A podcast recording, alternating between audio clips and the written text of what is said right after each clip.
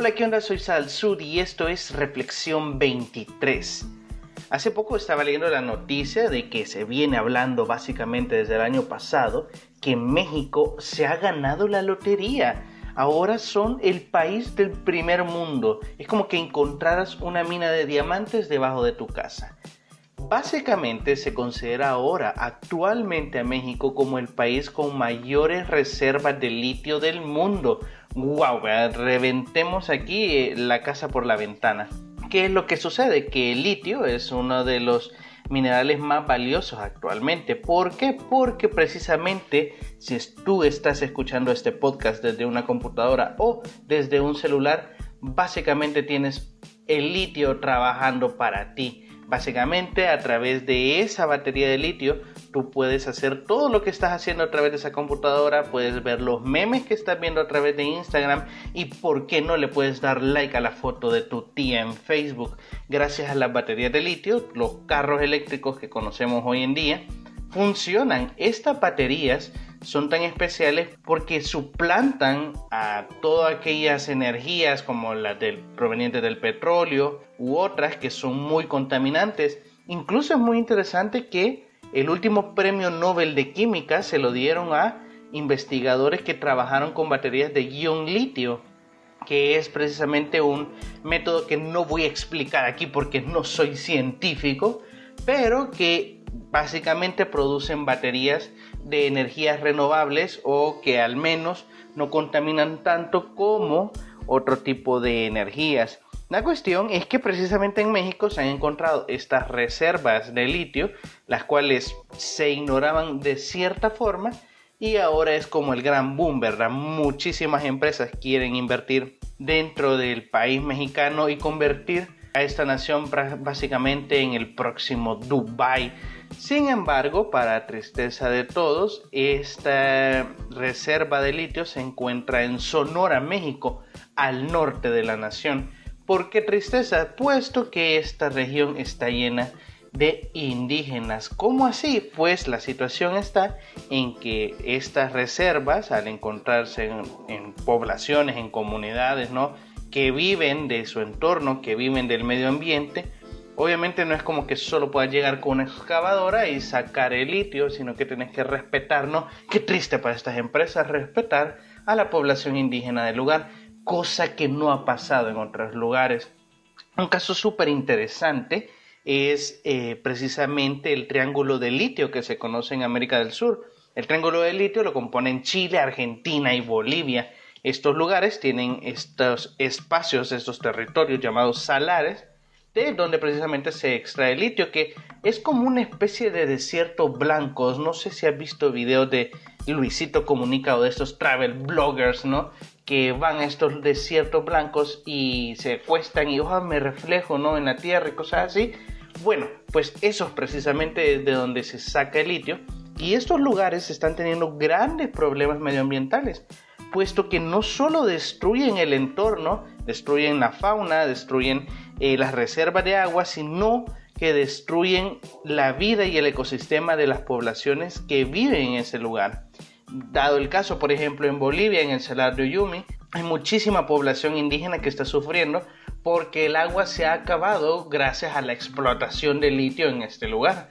Esta población indígena que no fue consultada cuando se construyó la minería de litio ahí, eh, que por cierto fue bajo el gobierno de Evo Morales, ¿no?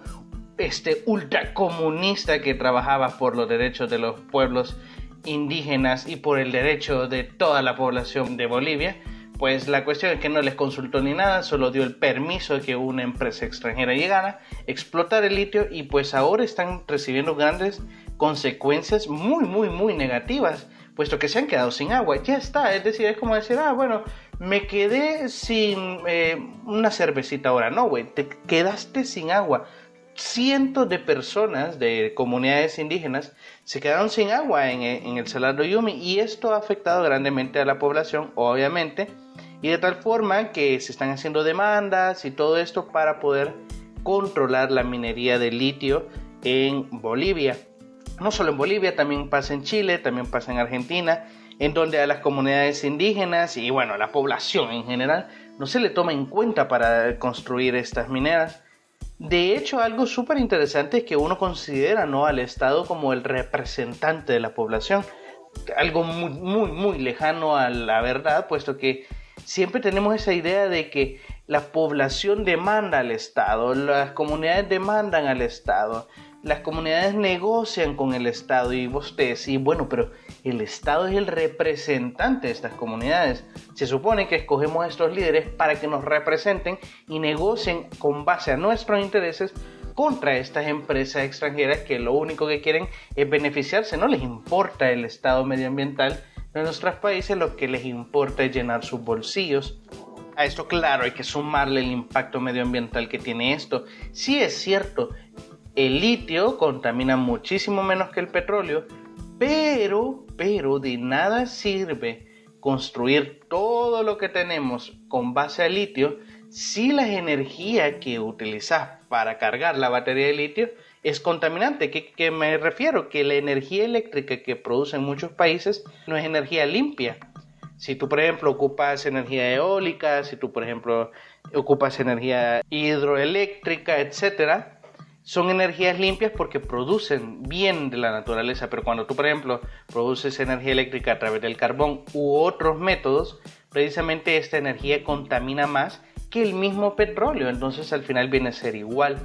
Incluso de hecho paradójico, porque las baterías de litio, la gran onda, la gran panacea es que los carros eléctricos, que básicamente se estiman que van a dominar la mitad del mercado automovilístico en el mundo para el 2040, se cree de que estos carros eléctricos son la solución a la contaminación medioambiental que producen precisamente los carros actuales que trabajan con gasolina, que trabajan con base a petróleo básicamente. ¿Qué es lo que pasa? Es que sí, de hecho, estos carros eléctricos no generan tanta contaminación en su uso, pero la fabricación de estos carros contamina más que la construcción de un carro que utiliza gasolina o que utiliza diésel para construir este carro, pues se necesitan cantidades de químicos y de quema de estos químicos de, un, de una forma tal que contamina muchísimo más que la vida prolongada de un carro que utiliza gasolina. ¿Qué significa esto? Que estamos jodidos, probablemente, pero la idea es que, vuelvo y repito, la energía eléctrica con la que ocupas esa batería de litio debería ser limpia, debería ser renovable para que esto funcione. Pero si en muchos países como en Estados Unidos, en donde la energía eléctrica no es precisamente limpia, pues de nada sirve, no viene al caso utilizar un montón de carros eléctricos que de por sí cuesta muchísimo más para el medio ambiente construirlos, que de paso vos venís y ocupas energía eléctrica que no es limpia. Pero también viene el gran problema, ¿verdad? Y es que en Sonora es un lugar sumamente hundido en la violencia, en la violencia social y el crimen organizado. ¿Qué es lo que sucede? Que muchas bandas, y esto ya se sabe, ¿no? Del crimen organizado, trafican con muchas personas, puesto que Sonora está en la frontera con Estados Unidos. Hay tráfico de personas, tráfico de drogas, tráfico de armas. Básicamente eh, lo, lo, último que hace falta es que trafiquen a sus propias madres, que posiblemente más de alguno ya lo ha hecho.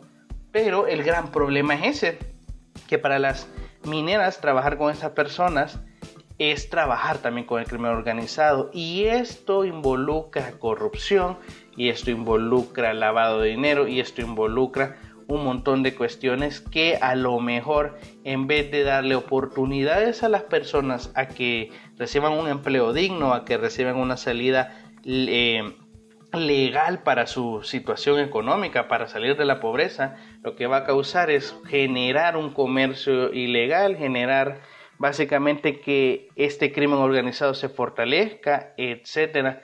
¿Te imaginas cómo esto podría afectar a México? Porque no solo es el hecho de que el Estado va a dar en concesión a empresas extranjeras el litio, sino también de que se, este litio se encuentra en lugares de alto crimen organizado es una bomba de tiempo, sobre todo porque hasta el día de hoy el gobierno de Andrés Manuel López Obrador no ha hecho ningún tipo de comunicación no se ha entablado ningún tipo de relación con las comunidades indígenas que se encuentran en Sonora alrededor de estos campos ¿no? de, de litio abundante y que básicamente viola muchísimas convenciones, por ejemplo como, como el convenio 169 de la OIT que establece de que cualquier explotación de cualquier índole en una comunidad indígena debe de estar avalada por la comunidad en donde se va a llevar a cabo el comercio, ¿verdad?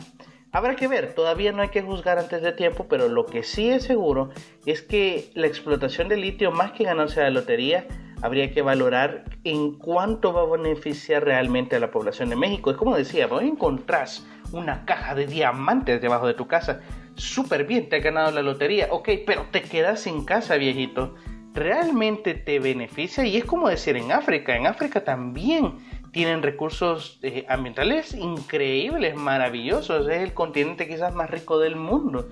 Pero por eso son ricas las personas que están ahí, por eso han salido de la pobreza. Las grandes mineras de diamantes, las comunidades que están ahí, tienen todos los beneficios que tiene la producción y el comercio de diamantes en el mundo? Claro que no. De hecho, lo veíamos en otro audio, en otro episodio de este podcast, en cómo en, las mineras del sur de Venezuela, la gente, en vez de estar bien, en vez de tener un trabajo digno, en vez de tener un trabajo legal, en vez de sentirse libres, en vez de que la minería sea un acceso a la libertad financiera y económica de las personas, lo que son son esclavos, lo que está pasando ahí es una trata de personas, precisamente por las mismas mineras y no reciben ningún beneficio. Básicamente todos trabajamos y todas estas personas trabajan para el bien de un extranjero. Y esto trae otra cuestión más que si queríamos, pues faltaba, ¿no? Éramos suficientes y parió otra persona, la abuela, ¿no? Y es que China está interesado en el litio de México y esto ya juega un gran papel geopolítico a nivel mundial increíble, puesto que para Estados Unidos no tiene ninguna gracia que China se adueñe de los recursos, ¿no? Energéticos de básicamente lo que hemos conocido como el patio trasero, ¿no? El patio trasero de Estados Unidos ha sido Latinoamérica por años y que, que China se ven a instalar precisamente en el estado fronterizo de sus dos países está un poco no tocando la moral y no es el hecho de que se asiente en México, si China trabaja en México desde hace muchísimos años, no, sino el hecho de que se apodere precisamente de las reservas de litio del mundo y como ya vimos, el, mercado de los smartphones, de las computadoras, de los autos eléctricos y de muchísimos aparatos más que funcionan con baterías de litio es el futuro del mundo, es el futuro en todo, todo lo que vamos a llevar de siglo. Entonces, que precisamente la potencia económica del mundo que se está vislumbrando, que es China, se apodere precisamente de los recursos de estas baterías, pues ya es como tocar la moral a Estados Unidos y va a ser difícil cuando ya Estados Unidos entre en pugna ¿no? en México para adueñarse de estos recursos. De hecho pasó en Argentina con Macri que eh, pues el gobierno del presidente argentino cedió a muchas empresas estadounidenses la explotación de litio en Argentina pues sí, ¿verdad? En compensación de que le dieran cooperación, ¿no? Cooperación entre comillas. Básicamente se trató en la construcción de carreteras en Argentina. Válgame Dios, ¿no? Gran ganga darles los recursos de uno de los minerales más importantes del mundo por cemento, básicamente, por no decir otra cosa. Así que, ¿qué es lo que quiero decir con todo esto? Está bien difícil la situación. ¿Estoy en contra de la explotación del litio? No precisamente, pero sí de que esto se lleve de una forma transparente y teniendo en cuenta las comunidades indígenas. Gente, de todas maneras no vamos a acabar el planeta, pero hay que hacerlo de una forma renovable y hay que hacerlo de una forma responsable. Y este es el gran problema de básicamente vivir en un estado capitalista, en un estado en donde las empresas, en donde el capital es el que manda y no los intereses de la población. Si viviéramos en un estado, en una democracia, en donde la representación de la población fuera efectiva y fuera velada, en donde los intereses de la población, del desarrollo humano y del desarrollo medioambiental primaran en vez de los intereses económicos, pues otra cosa fuera, pero es mentira en el Estado de México, así como en muchísimos, por no decir en casi todos los estados del mundo, eh, prima el capitalismo, prima el capital. Y obvio eh, los intereses que van a estar en la explotación de litio en México va a ser el capital, los intereses extranjeros y los intereses que tengan los dueños de estas minas. Así que está difícil, no solo es el hecho de que valores la batería de tu celular y la batería de tu computadora, sino que también te eches la manta de cuáles son las energías que utilizas y que esto también aporta a la contaminación del mundo, esto también aporta a la destrucción de tu entorno, a la destrucción del medio ambiente y a la destrucción de otras comunidades. ¿Te imaginas que el hecho de que vos compres un carro eléctrico está destruyendo directamente comunidades indígenas en Bolivia? Es una cuestión bien creepy, pero es una cuestión que pasa.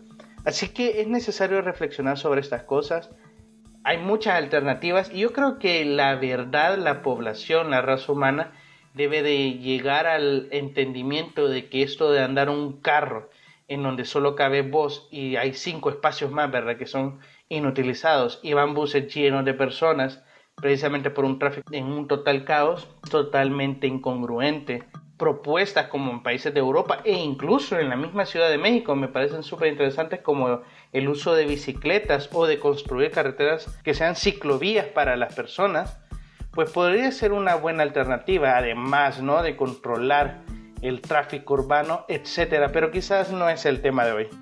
Así que esa es quizás la reflexión de hoy, el hecho de que hay que repensar cuando la gente nos dice esto de que tu país se ganó la lotería porque hay recursos de litio en el mundo y quizás para las poblaciones de estos lugares es peor de lo que se imaginan y va a ser una maldición para ellos. Así que habrá que ver, habrá que ver cómo evoluciona y esperemos que el gobierno de los Estados Unidos mexicanos puedan tomar responsabilidad y tomar interés sobre la población que de verdad lo necesita. Así que espero que te haya gustado. Si te ha servido, puedes compartirlo con las personas que tú consideres convenientes. Igual puedes apoyarme siguiéndome en todas mis redes sociales como Sad al Sud o Reflexión23. Puedes hacerlo en Twitter, Instagram, Facebook o donde tú más te guste. Y espero verte el día de mañana. Chao.